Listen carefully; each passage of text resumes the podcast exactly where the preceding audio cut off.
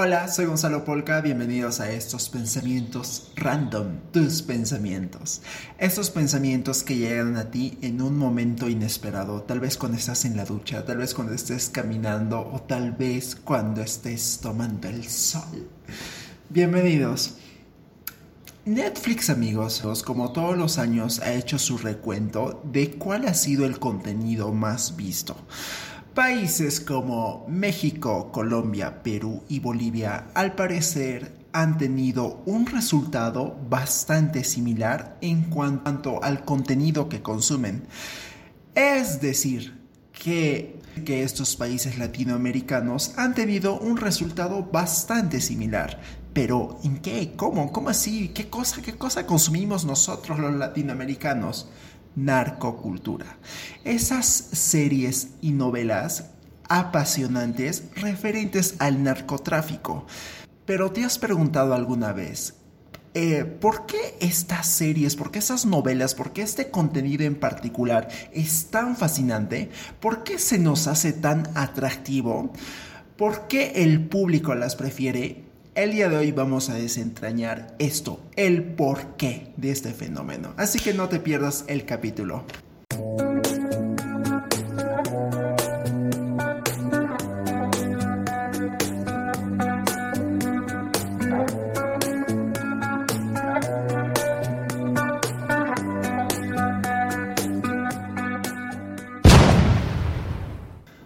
Cuando hablamos, amigos, de narcocultura, según Wikipedia, es la influencia que tiene el narcotráfico sobre todos nosotros, a través de narconovelas, narcoseries, libros que después se convierten en, bestseller, que le anteceden a las novelas y a las películas, porque las hemos visto y nos ha causado cierta curiosidad y los convertimos en bestseller, o sea, los compramos a lo bestia. También armas, incluso hasta el famoso, el hoy conocido narcoturismo, que consiste en ir a las mansiones, a las casas, a las cárceles donde han estado estos narcotraficantes y ver cómo vivían, qué pensaban. Todos amigos, todos nosotros hemos visto alguna vez alguna serie o alguna novela referente a esto. La primera vez que yo vi una serie, me acuerdo, era a mis dulces 16 años, hace poquito, era una serie llamada Sin tetas no hay paraíso. Leyendo ya después, viendo cómo, cómo, era, cómo era, fue una de las primeras series que marcó, que hizo un precedente para todas las futuras series que después llegaron. Pero antes, amigos, hubo una película que se considera la, madre, por decirlo así, la madre de todo, de toda la narcocultura que, que fue el empiezo de todo, de todo este boom. Y es una película que tú y yo hemos visto, llamada... A ver cuál es. Sí sabes, sí sabemos, El Padrino. Sí, esta que tuvo varias secuelas, que era de la mafia italoamericana, que el señor que fumaba puros en sus mansiones, que era algo bastante despiadado en sus decisiones. Esta película, amigos, de, de Coppola, que hizo un hito en todo esto. Y después ya le siguieron esas series, esas que hoy en día vemos. Yo te aseguro, te garantizo que tú, o sea, que todos hemos visto al menos dos series, o al menos, o sea, yo sí te menciono, a ver, mencióname una, ya, ves que la tienes, otra y otra. sí, es que todos hemos visto, todos al menos conocemos más de dos nombres, porque las tenemos ya en, es parte de nuestra cultura popular. Yo cuando vi esta serie Sin senos no hay paraíso, amigos, me quedé así choqueado, me quedé impactado porque nunca antes había visto algo así. Dije, oye, qué, qué maravilla. incluso como era adolescente, dije, oye, oye, no, yo quiero ser narco. pero no es así, queridos. O sea, al principio, pero después terminando la serie, dije, oye, no, qué horror. Y bien, el por qué nos llaman poderosamente, amigos, la atención. Acá lo tengo anotadito, ¿eh? Primero, amigos, es que nos muestra una realidad dura o cruel, una realidad que muchas veces puede ser muy normal para nosotros una situación de pobreza que muchas veces vemos vemos al chico que se está esforzando que quiere sobresalir y que ve al narcotráfico como su cristalizador de sueños, que va a llegar a una meta, que va a tener dinero, que va a tener poder, y lo ve así. Esto dice, ya, yo quiero esto. Y también vemos a chicas muy guapas, muy simpáticas, que quieren también llegar, que quieren sobresalir, que quieren salir del agujero, así como la canción de Intentas No hay paraíso. Hoy día la he estado escuchando y dije, puta, que, que esto, ¿no? Qué feeling esas canciones.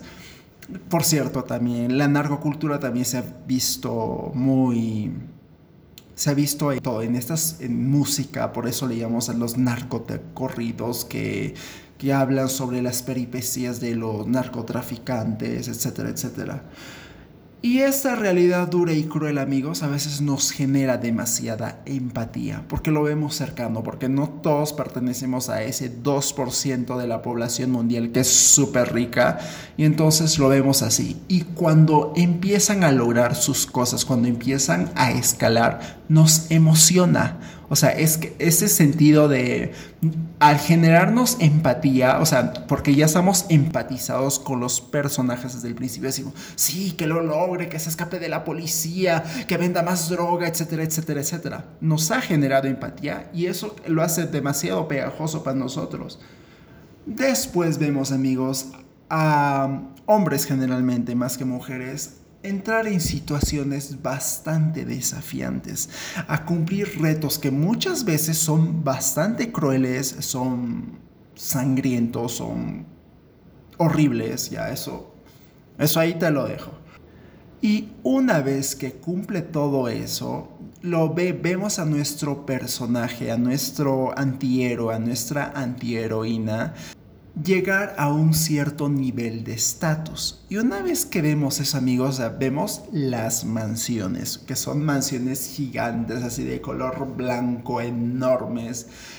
Vemos un estilo de vida exagerado donde abundan joyas, abundan, abundan armas, armas así, todas cubiertas de oro, con incrustaciones de diamantes, de rubíes, de piedras preciosas ese estilo de vida exagerado que nosotros no tenemos, que los normales comunes y corrientes no tenemos y también mujeres voluptuosas. Esa mujer, esas, esas, chicas que eran flaquitas, así bonitas, ahora las convertimos, eh, o sea, se convirtieron en mujeres así con, con, unos pechos, con un trasero, con, o sea, con, todo, con todo, con todo eso que nos genera un montón de morbo. O sea, yo, yo ahorita me lo estoy imaginando ya, ya estoy, mi, mi mente ya está empezando a volar porque nos genera eso, morbo, morbo.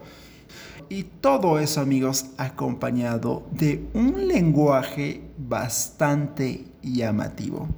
Porque, o sea, esas jergas, esas palabras que ellos mismos se han puesto, oye, pasa la pintura blanca, vas a pasar la pintura blanca de, de aquí por allá, el traqueto que lo traquetearon, eh, vamos, a, vamos a enfriar, o sea, no, yo, yo nunca he algo así. Y eso, amigos, obviamente nos llama poderosamente la atención porque eso no es algo normal, tú no escuchas eso en el bus. O sí, o en el carro o en la calle, tú no dices, ay, hay que enfriarlo y tirarlo debajo del puente, ¿no? Y para terminar este episodio, amigos, a modo de reflexión, es que tal vez haya una romantización de las situaciones. Esta es una de las críticas más feroces que se le hace a la industria del entretenimiento, que romantizan las situaciones, que nos hacen ver algo de una manera bonita, o nos muestran medias verdades o medias mentiras. Y obviamente hay una... Y que solo nos quieren mostrar lo que ellos quieren ver, lo que es conveniente para el público, para que se queden enganchados así como tú y yo. Eh, yo no creo, amigos, que en el mundo, que esas personas que se están dedicando a eso, a, quieran que todos estemos ahí en el mismo lugar porque simplemente no todos podemos hacerlo y no todos estamos preparados para eso. Que tengan un buen día. Arroba Gonzalo Polka. Nos vemos en el siguiente episodio. Chutzi.